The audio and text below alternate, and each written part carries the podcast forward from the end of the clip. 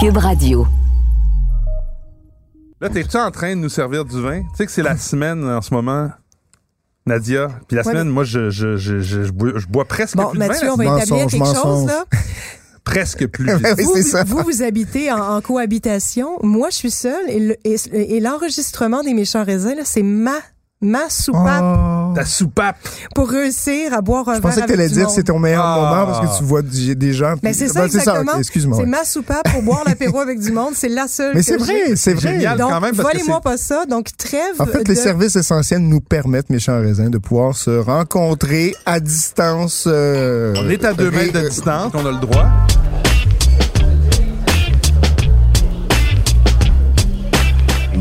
Mes chers raisins.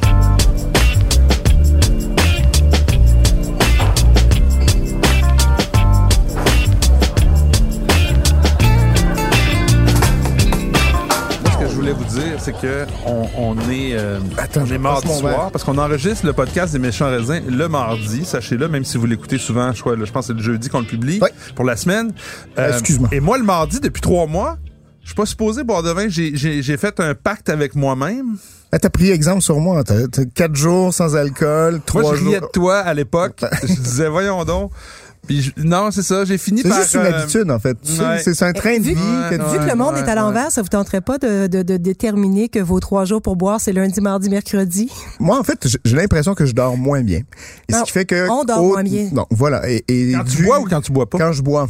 Moi, c'est c'est Mais quand je bois. Et puis, on s'entend, hein, quand on, Ça on dit perturbe le boire. sommeil. On s'endort plus facilement, mais on se réveille en plein milieu de la Puis, nuit. puis on dit boire, hein. Il y, a, il y a des soirées où je vais prendre deux, trois verres de vin de manière très, Ben oui. juste pour accompagner le repas. Non, non, On mais boit pas toujours 15. non, non, à mais chaque je veux dire, soir. on n'est pas toujours à une bouteille par personne par la soirée. vin, mais deux verres, pour, voilà, suffisant pour moins bien Mais dormir. moi, c'est juste une habitude. C'est que j'ai toujours bu du vin en, en- en mangeant le soir, le souper. Oui, non, mais c'est. Moi, Bah, ça, fait, ça fait des décennies depuis que j'ai depuis que j'ai 19 ans, 20 Donc- ans. Puis, puis même le lundi, puis le mardi, effectivement, c'était un verre. Moi, ma blonde a boit un verre. Puis on boit même. Là, ce qui est très drôle, c'est que j'ai toujours été dans la famille le gros buveur. Et là, il y a des soirs où je sers du vin à ma blonde là, pendant le souper, puis moi, j'en prends pas. Donc, C'est comment, très, très comment- drôle, donc, c'est quoi tes jours? Tu, tu fais là? Ben, ben c'est c'est vendredi, samedi, je, je me permets.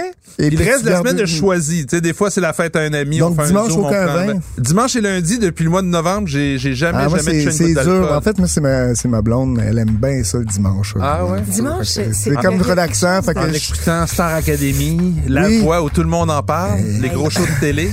on écoute plutôt les séries en ce moment. Ah, ah, party pooper.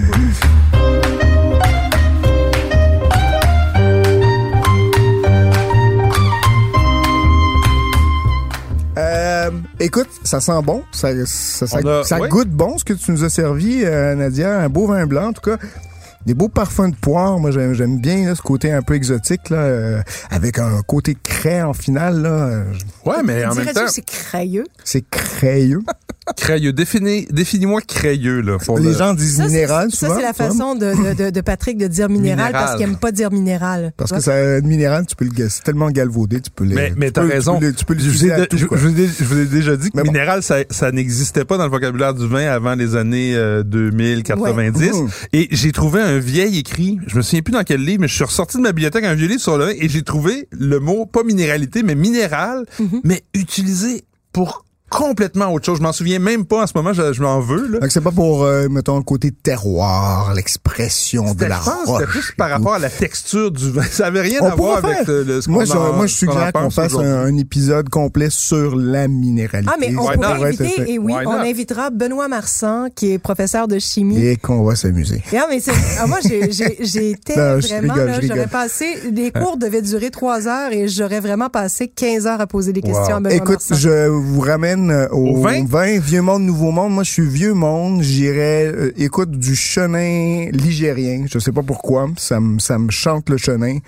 Il y a un côté un peu cire d'abeille. C'est vrai que ça sent Et la plus plus que la poire, même je dirais. Moi, c'est vraiment le miel puis la cire d'abeille. Ouais. Donc effectivement le le, le, le chenin comme tu dis, Hum. le chenin. Mais euh, je suis Ben, pas sûr de euh, mon coup par contre. Je est-ce suis pas que sûr c'est du là? chenin moi. Mauvais cépage, bonne région. Ah, ben tiens. Ah ah. Alors, Donc on est euh, en Sauvignon. Ou du melon de Bourgogne, par hasard? Ah non. Que nenni. Chardonnay. Du chardonnay. Ah chardot. Du chardonnay. La poire. Du Ah ta chardonnay poire tantôt. en, en IGP Val-de-Loire. Ah ben, c'est pas mal. Produit élaboré par un producteur de euh, la Ah, région de Muscadet. Voilà. ça? Donc, Ouais, mal, euh. Éric Chevalier, Ah oui, bon, ça, Éric Trois Chevalier. Bois bon, 2019. C'est vraiment, moi, je trouve que c'est un super bon vin. C'est la deuxième fois. En fait, j'ai reçu un échantillon et celui-là, je l'ai Ouais. acheté. Donc, euh, j'ai bien ça aimé. fait vraiment pas chardonnay. euh, Ah non, non, non, on est beaucoup plus sur un, chardonnay très droit, ouais. avec beaucoup, beaucoup de, de, de, de, ben, pas beaucoup d'acidité. Il y a une belle, il y a une belle richesse, mais c'est assez acide. Donc, Ouais, hein. une Et- vivacité, Une, assez- disons. une belle vivacité, ouais. Puis il y a une belle longueur saline, oui. crayeuse. Des, des amères de qualité. Des qui amères de qualité. saveurs en longueur. Voilà. Alors, parce que j'ai de la suite dans les idées, messieurs, c'est l'une de mes recommandations de la semaine. Est-ce qu'on passe aux suggestions? Why not?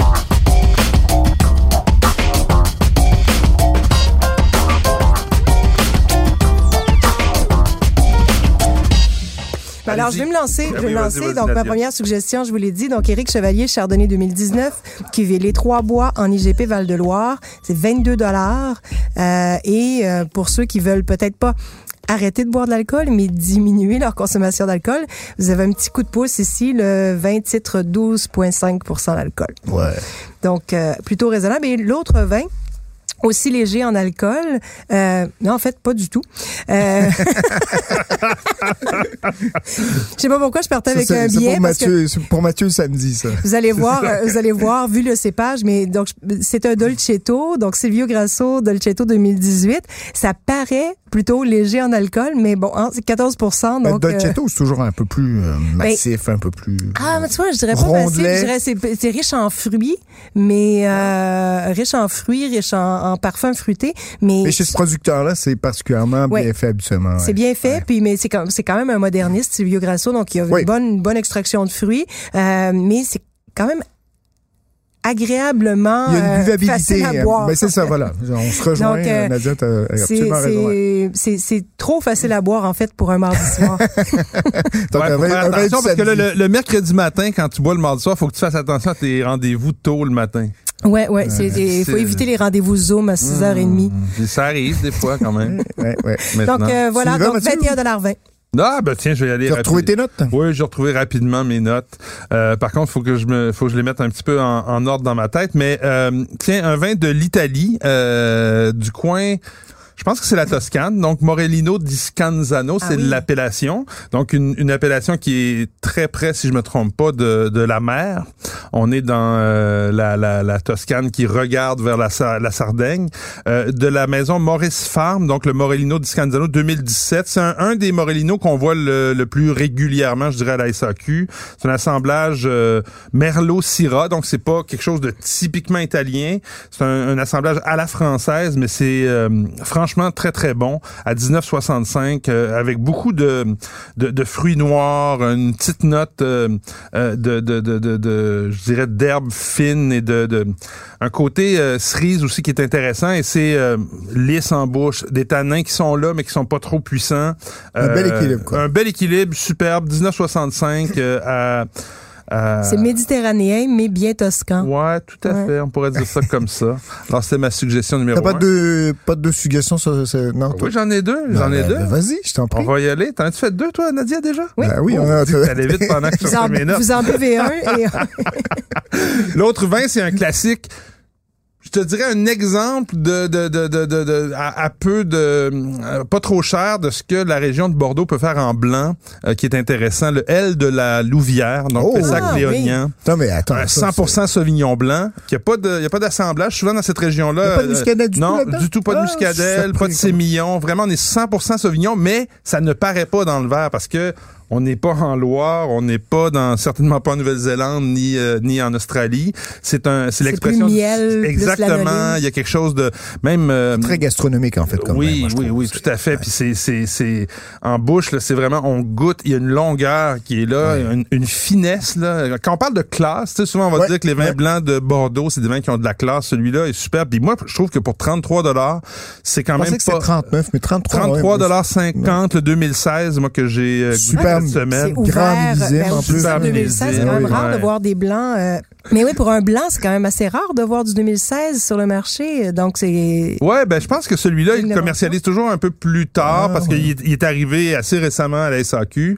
C'est quatre ans plus tard, donc euh, il a pris euh, un petit peu d'ampleur en, en- en- en vieillissant en bouteille.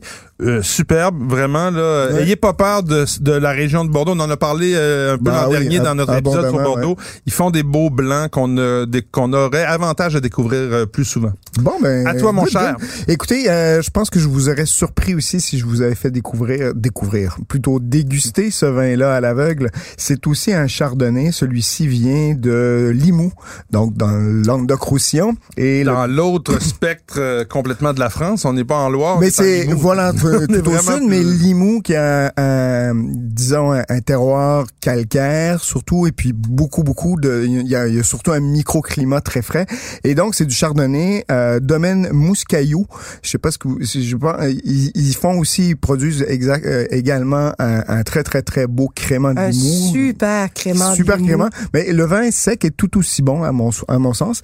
Euh, 25,50 Vous allez trouver vraiment des notes un peu plus, euh, je dirais, riches qu'un chablis, mais toujours avec cette espèce de salinité, minéralité, si vous me le Ah, permettez. ben ouais, t'es rendu champion de la minéralité. Il y a un an, Hey, tu te fâchais quand on Il disait vient le de mot. dire le mot en M. Oui, Oui. tout à fait. Le mot qui commence avec un M. Donc, 20 2021, ça commence. Hi. Donc, euh, Domaine Moscayo, 2018 à Limoux, 25,50 C'est un peu partout en SAQ. Euh, super beau blanc pour les huîtres. Là, vous allez euh, franchement avoir beaucoup de plaisir. Et euh, deuxième suggestion, euh, un classique celui-ci aussi, euh, Rouge euh, de Bill Easton, le, Zin, Oui. le, le- le fameux Zinfandel.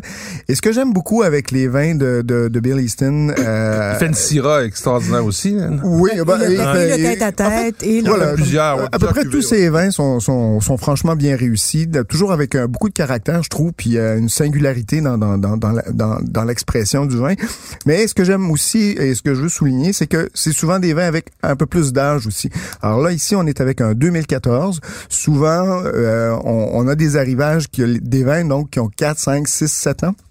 Et ce qui permet justement d'avoir une certaine euh, complexité qui va au-delà d'une- des notes un peu primaires, par exemple, un peu faciles avec le Ce Zinfandel. qui est souvent le cas de, de quand, dès qu'on trouve des, des vins, la plupart des vins, même Ben, sinon presque c'est- tous les c'est vins tous 17, de, 18, 19, hein? ouais, Donc- de, de, de Californie à la SAQ sont. Donc 2014, un vin qui a quand même presque 7 ans. Vous allez avoir des belles nuances à la fois là, de, de réglisse, mais aussi il y a un petit côté viandé, viande grillée qui viennent Mm. s'ajouter à ça avec des, des notes un peu là, d'épices de Malabar, du côté un peu euh, Ouais, le- ouais, ouais. que Très je- riche en- et complexe dans, dans Ouais, en ouais, même ouais. temps. Donc Ouais. euh, 29 dollars, 14 degrés d'alcool, euh, c'est c'est quand même riche. Vous allez avoir Ben, une certaine on- puissance, on mais il y, a- y le fruit qui, est- Ouais. qui est là, qui, qui compense tout. Puis ça Et- vieillit quand même assez bien, ben, hein, même si surprenamment bien le oui, ça Faites peut- des essais. Franchement, vous allez. Moi, j'ai j'ai eu le, avec Ridge là justement des, des Ah, ben vieux là, Ridge. d'une- on parle de Ridge, Sky, grands- je parle d'une quinzaine, quinzaine, vingtaine d'années Ah, ben à, oui. à des prix de 40 dollars. À l'époque, À l'époque. 94, Little il y a quelques Springs années. et, Là. euh, ouais, ouais, c'est des grands vins. Et- Donc, euh, Ouais. ouais. Non, non, mais c'est bon, mais j'ai- t'as parlé de Ridge, je pense à Sky puis à Swan aussi, qui Ouais, vieillissent à presque Swan, des fois qui ressemblent à des Bourgognes, là, qui, Absolument. qui vieillissent, Ouais. mais avec une élégance. Et toujours ce On caractère singulier là, du Zinfandel. On, on, on nous pensez pas oublier le Zinfandel, le White Zinfandel de. Beringer. Là, c'est vraiment Non, pas non, mais ça dans les tout. rouges, Et écoute, oublier c'est un les rouge. Zinfandel à, à 18 d'alcool, Ouais, ouais, là, parce qu'il y en on a des est- vins extrêmes. à la Turley. Donc voilà, 29 dollars. Euh, je vous invite à mettre la main là-dessus. Good.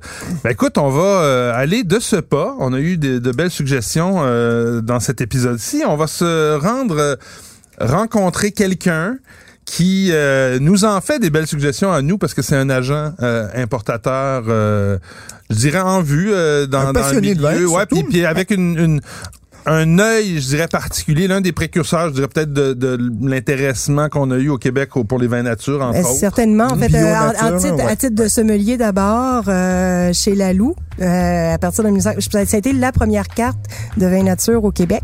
Ben oui. Donc, on- euh, Donc, on, on, on l'accueille. C'est André Papineau. On lui parle tout de suite.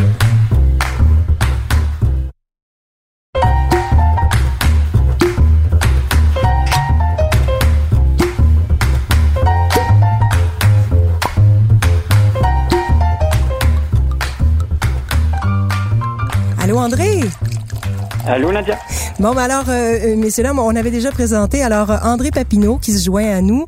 Euh, André... Qui connaît pas André, de toute façon? Salut, Allô, André. Salut. Un voisin. André, sommelier, sommelier émérite. Il y a plein de monde qui me connaissent pas, là. Ça, on, va, on va te présenter, inquiète-toi pas, à la fin de l'émission, ils vont te connaître. Pour les deux, trois personnes qui te connaissent pas déjà, on a déjà un peu mis la table. On a, j'ai, on a dit que tu avais été l'un des premiers sommeliers, le premier sommelier à établir une carte des vins essentiellement nature à Montréal, au restaurant Lalou. Euh, ben oui, j'ai déjà fait ça euh, dans un passé euh, très lointain.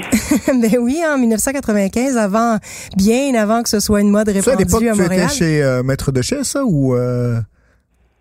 Non, non, non, non, non. C'est bien avant. Bien avant ça, hein? oui. Ah, oui. Hein. C'est bien avant ça, ouais. J'ai été sommelier de, de 87 jusqu'à à peu près euh, 2000. J'avais même pas l'âge de boire du vin à ce temps-là. Moi. Non, t'étais trop jeune, non? Patrick. Moi, j'avais l'âge. Moi, j'écoutais Passe-Partout.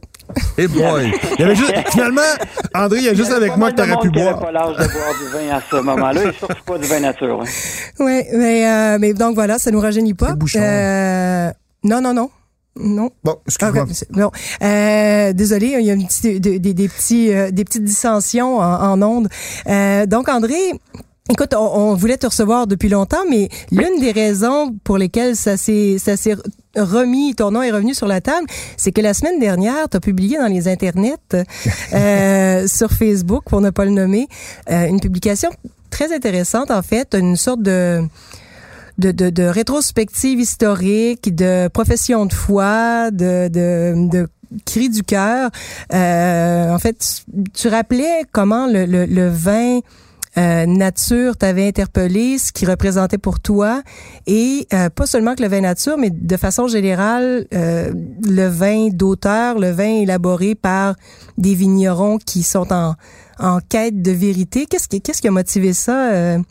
Ben, il y, y a une petite chose au départ, mais c'était déjà une réflexion que j'avais depuis euh, depuis un bon bout de temps. Euh, bon, il y, a, il y, a, un article qui a été publié dans le Decanter sur euh, les vins sans sulfite, un, un, un, article assez assez bien fait, mais somme toute assez classique de toute façon, comme la revue euh, Decanter euh, l'est, mais euh, il y avait plusieurs figures assez importantes du du vin nature qui étaient citées dans l'article, puis de ces personnes-là que, bon, j'ai déjà rencontrées, avec lesquelles j'ai déjà dégusté, dont je connais bien les vins. Puis ça m'a, euh, surtout que, bon, on a un petit peu plus de temps ces temps-ci avec la restauration fermée. Les importateurs qui font surtout de l'importation privée, puisque, euh, évidemment, c'est la majorité de notre clientèle. Donc, j'ai un petit peu plus de temps pour, euh, pour réfléchir. Puis, ça m'a fait... un petit peu, je me suis dit comme, bon, où est-ce qu'on en est euh, par rapport au vin dans le moment? Où est-ce que j'en suis? Parce que je trouve que ça ça bouge beaucoup et ça a beaucoup, beaucoup bougé dans les peut-être trois à cinq euh, dernières années où le gros travail de fond qui a été fait par euh, les agents puis les sommeliers sur le vin d'artisan, sur le vin naturel, sur le vin nature, est en train de, de vraiment euh, porter fruit, même est en train, je pense que c'est déjà un peu dépassé, a vraiment porté fruit et que le, vin nature, chez une certaine frange de, des dégustateurs puis de la population, est en train de prendre le, les devants. Puis euh, je me disais, ben c'est fichtrement intéressant. Puis j'ai réfléchi un petit peu aux raisons pour lesquelles euh, c'est devenu si à l'avant-plan puis aussi euh, à la stylistique très très vaste maintenant des euh, des vins nature euh, qui sont parce qu'il n'y a pas un vin nature, il y a vraiment plusieurs types de vins euh, de vins nature. Puis c'est ça qui est vraiment intéressant. Puis ce qui est d'autant plus intéressant, c'est que les gens embarquent euh, vraiment dans ce dans ce mouvement-là. Moi, c'est ça que j'ai j'ai compris, André, quand je lisais ton ton ta publication, c'est que tu, tu saluais dans le fond comment aujourd'hui on était rendu à ne plus débattre de ça. C'était maintenant entré, je dirais, dans les dans les mœurs que la jeune génération, puis je dis pas la jeune en termes d'âge, mais mettons la nouvelle génération qui euh, déguste puis qui est passionnée par le vin euh, a, a, compris quelque chose que peut-être on nous échappait avant quand les vins étaient un petit peu plus formatés avec du soufre, avec une facture presque toujours similaire. Donc ça a étendu euh, le spectre en fait. Le spectre avant était plus limité. On avait un éventail plus plus étroit. Puis aujourd'hui, c'est ce que j'ai compris en fait dans ta publication, c'est que les, les, les, expressions sont tellement multiples que euh, même au sein des vins nature, il y a, on a élargi beaucoup le spectre des possibles. Mm-hmm. ben, ce que je trouvais, c'est que euh, bon, évidemment, puis là, ben, de toute façon. Euh, euh, c'est pas vouloir lancer un débat, mais de toute façon, ça va en lancer un, c'est certain. Je, je, je trouve, parce que ça fait quand même euh, depuis 95 que je ne bois à peu près que des vins soit nature ou soit très peu sulfités ou en tout cas faits par des, euh, des vignerons pour lesquels le, avoir le moins de produits œnologiques, c'est très, très, très important. Je, je trouve que les vins qui sont très sulfités, comme Mathieu et, toi Nadia, vous avez dit, ça, ça donne des vins qui sont plus qui sont plus cadrés, qui sont qui sont qui ont une espèce de de, formatage, de standardisation plus euh, plus forte. Quand on buvait un rouge, on s'attendait à boire un petit peu un tel type de vin. Évidemment, entre un Pinot Noir et un Cabernet Sauvignon, il y a des énormes différences, mais en même temps, on a un peu comme le, le, même type d'acidité, le même type de pH, le même type de fruits. Il y a comme une espèce de cadre. Tandis que je trouve ce que le ce que les vins nature ont donné, c'est que ça a fait vraiment exploser ce cadre-là. Ça a donné une forme de liberté au vin que euh, les, les, vignerons au départ en, travaillant ces vins-là, en se disant mon Dieu, j'arrive à trouver d'autres types de textures, j'arrive à trouver d'autres types d'arômes. Comme ça, ça les a fait réfléchir encore plus. Ça dit ben là, avec mon terroir à moi, euh, avec mon vin qui est complètement libéré, où est-ce que je vais m'en aller? Est-ce qu'il faut que j'aille voir vers le passé? Est-ce qu'il faut que j'aille voir vers l'avenir? Est-ce qu'il faut que je fasse ce que mon père faisait ou ma mère? Est-ce qu'il faut que je fasse plutôt ce que mon arrière-grand-père ou euh, j'allais dire arrière-grand-mère, mais malheureusement il y en avait beaucoup moins à cette époque-là de femmes qui euh, qui faisaient du vin? Ou si au contraire il faut que j'invente quelque chose de complètement nouveau. Puis je trouve que ça a complètement décloisonné le, euh, le milieu du vin. Après ça, évidemment, le consommateur au bout, celui ou celle qui buvait le, vin en fin de ligne, a eu accès à une, palette de vins complètement folle, que ce soit en blanc, que ce soit en rouge, que ce soit maintenant dans la comme nouvelle catégorie entre guillemets euh, euh, fétiche chez bien des gens, des vins oranges, donc des blancs de macération, il y en avait presque plus, mais là il y en a énormément. Toutes ces catégories-là ont été complètement chamboulées, complètement ouvertes. Il y a des vins maintenant qui sont à la limite des vins rosés puis des vins rouges. On ne sait plus si c'est un rouge léger, on ne sait plus si c'est un rosé costaud. Euh, Justement, tu parlais de légèreté tout à l'heure, puis tu parlais de, de, Pinot Noir et de Cabernet Sauvignon. Et, tu vois, dans, ta publication encore, il y avait cette euh, ce, cette référence à la fameuse méthode ACAD en Bourgogne. Mais tu sais, cette, euh, cette mode dans les années 90, puis même qui a duré malheureusement jusqu'au début des années 2000, de, de vouloir rechercher l'extraction de couleurs et de tanins dans les dans les pinots noirs comme si c'était des cabernets. Euh, j'ai comme l'impression, puis tu me diras ce que tu en penses, que cette sorte de, légèreté euh, qu'on qu'on trouve dans les vins nature, euh, cette, cette quête de légèreté et cette sorte de ils sont, pas tous, sont pas tous légers. Non, mais il y a une, il y a une sorte de, de, de, de profil glou-glou, entre guillemets, qui est recherché par beaucoup de gens. Puis cette ça, ça, dépend des, je prends, je prends cette série allemande, par exemple.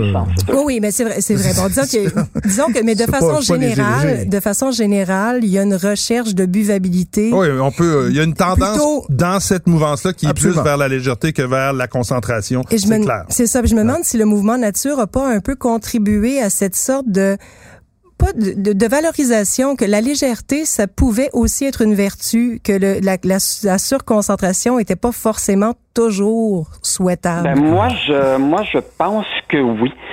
Puis, euh, comme on disait tout à l'heure, des fois, c'est un peu le retour aux sources, puis d'autres fois, c'est un peu le, le retour au passé. Mais je, euh, plutôt une, tendance à aller vers l'avenir, mais je, je pense qu'elle y retrouver cette buvabilité-là, ce, cette légèreté-là, c'est un peu un, un, retour aux sources. Euh, Sûrement. La grosse mode des vins extrêmement puissants. Bon, il y a encore une, bonne partie des vins qui sont comme ça. dans certaines régions, avec raison, là, il y a des mm-hmm. terroirs qui amènent la qui amènent la puissance. Mais euh, je, puis j'ai beaucoup de vignerons qui m'ont euh, qui m'ont dit j'avais la nostalgie des vins que quand j'étais euh, tout jeune, je buvais avec mon, mon grand-père ou ma grand-mère, qui étaient vraiment des vins qui s'étaient plus axés sur la sur la soif.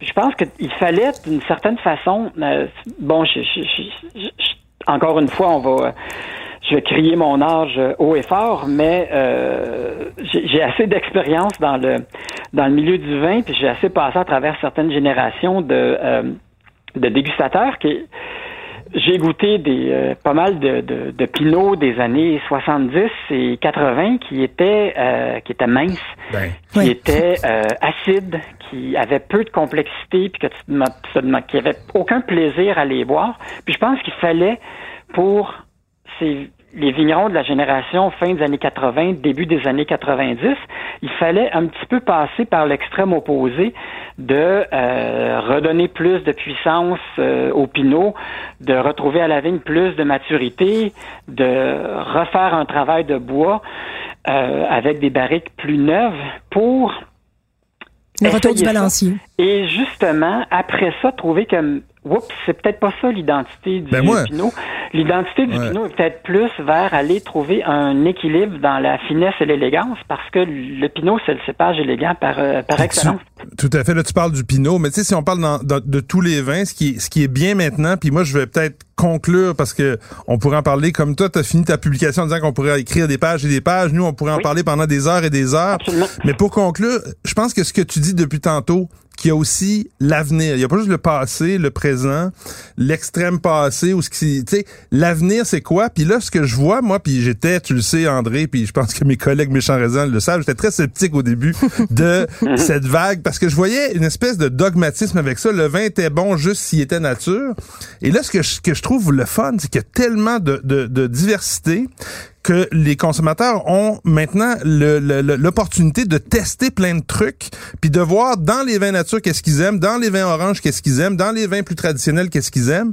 Mais moi, je pense que vers l'avenir, on va avoir plus de diversité, un peu moins de, de, de carcans dans lesquels on fait des vins formatés, comme on disait tout à l'heure, puis même le vin nature un peu caricatural qu'on qu'on peut voir parfois. edgy, ouais, ouais. Euh, ça, ça, ça aussi, ça va prendre, euh, ça, ça va prendre le côté pour donner la place à ceux qui ont vraiment du talent puis qui Mm. nous font vivre des, expériences fascinantes. Écoute, André, euh, je te remercie d'être venu euh, nous parler au méchant raisin. Et là, j'ai peur de ne pas avoir nommé André, mais pour les gens qui veulent te suivre et qui veulent boire tes boire tes vins, pas seulement que tes paroles.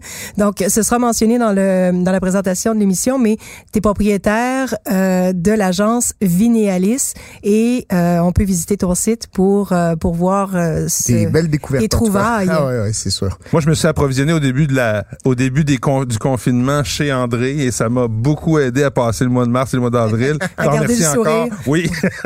Ah, marchand de bonne humeur, André Papineau. Merci Ben, c'est bien gentil, euh, ça me fait plaisir d'avoir parlé de ça, mais c'est vrai qu'on aurait pu en parler Oh. pendant des heures. Ben, faudra- Ah, on va faudra- s'en reprendre. On va te reprendre. réinviter. On va se reprendre devant une bouteille, mon ami. Ça marche. D'ailleurs, j'ai ouvert quelque chose. Là, euh, Ah ben oui. petit- Ben non, mais attends un peu, on va prendre le temps d'en parler. Qu'est-ce que tu ouvres là?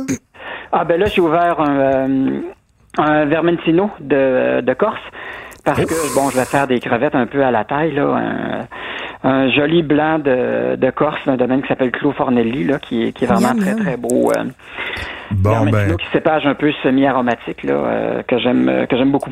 oui. Hey, je, me, je, euh, je, me permets une petite Vas-y, euh, vas-y. question. Est-ce que tu as toujours, est-ce que tu, tu vends toujours tes huîtres? Ah, Euh, oui, tout à fait. oui. Écoutez, je, je, je, je l'indique Cette aux, question aux- me semble pas désintéressée. Je, non, parce que je vous dis, euh, André m'a, m'a- écoutez, moi, je, je, lui fais confiance. Ça fait Les longtemps de que la je connais. famille du gars. Et, et, et franchement, ces huîtres-là sont spectaculaires. Je vous le dis, ça revient à peu près, c'est quand même un prix fort attrayant par rapport à ce que vous avez trouvé sur le On marché. voit ça sur euh, Vinéalis Sélection. Voilà, vous allez Facebook. faire un tour, ça fait, ça vaut vraiment la peine. Donc, les auditeurs, mais euh, je te reviendrai, euh, euh, André. Bon, du vin, du vin des huîtres, le, le, le party est lancé. Certainement. Alright, on merci te laisse beaucoup, André. À bientôt. Ciao. Merci André. Bye. Super. Merci, bonne soirée.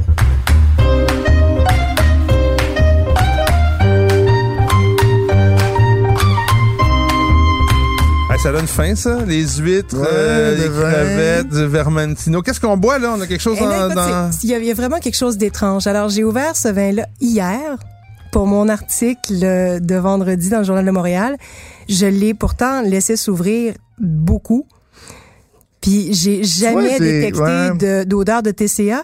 Là, en ouvrant vois. la bouteille tantôt, j'ai servi à Oh, Patrick qui sais. dit c'est super bouchonné. Non, j'ai pas dit super Puis- bouchonné, j'ai dit bouchon. Mais- mais Puis ça pendant qu'on sentait était avec André, bouchon. je, je m'excuse. Et Mais- là, ça s'ouvre et- dans le verre en fait, et ça se dissipe. Voilà, c'est ce que C'est j'allais bizarre. souligner. Ouais, parce que moi, je sens pas le. J'ai peut-être.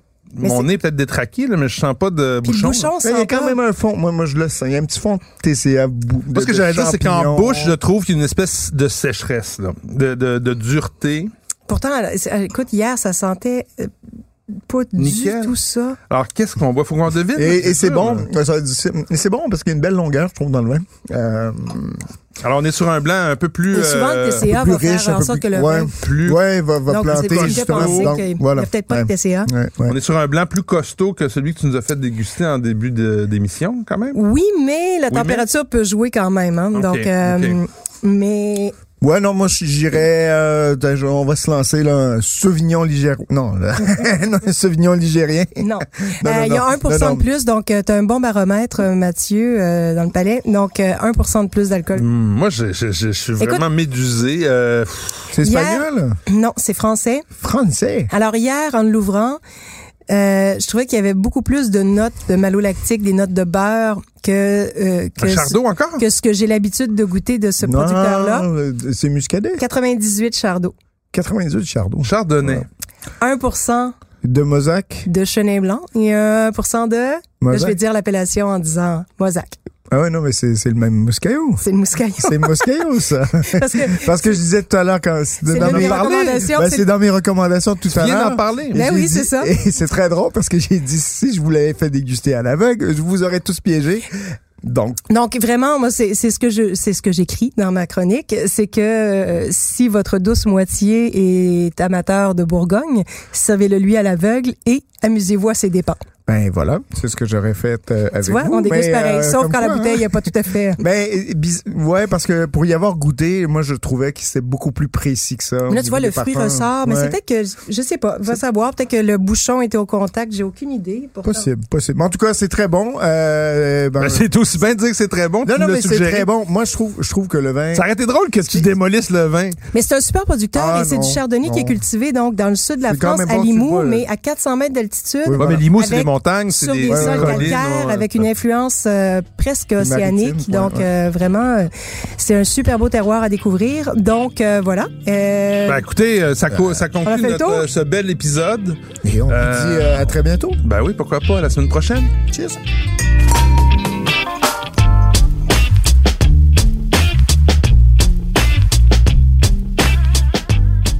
Ce balado des méchants raisins vous est servi par Mathieu Turbide, Nadia Fournier et Patrick Daisy.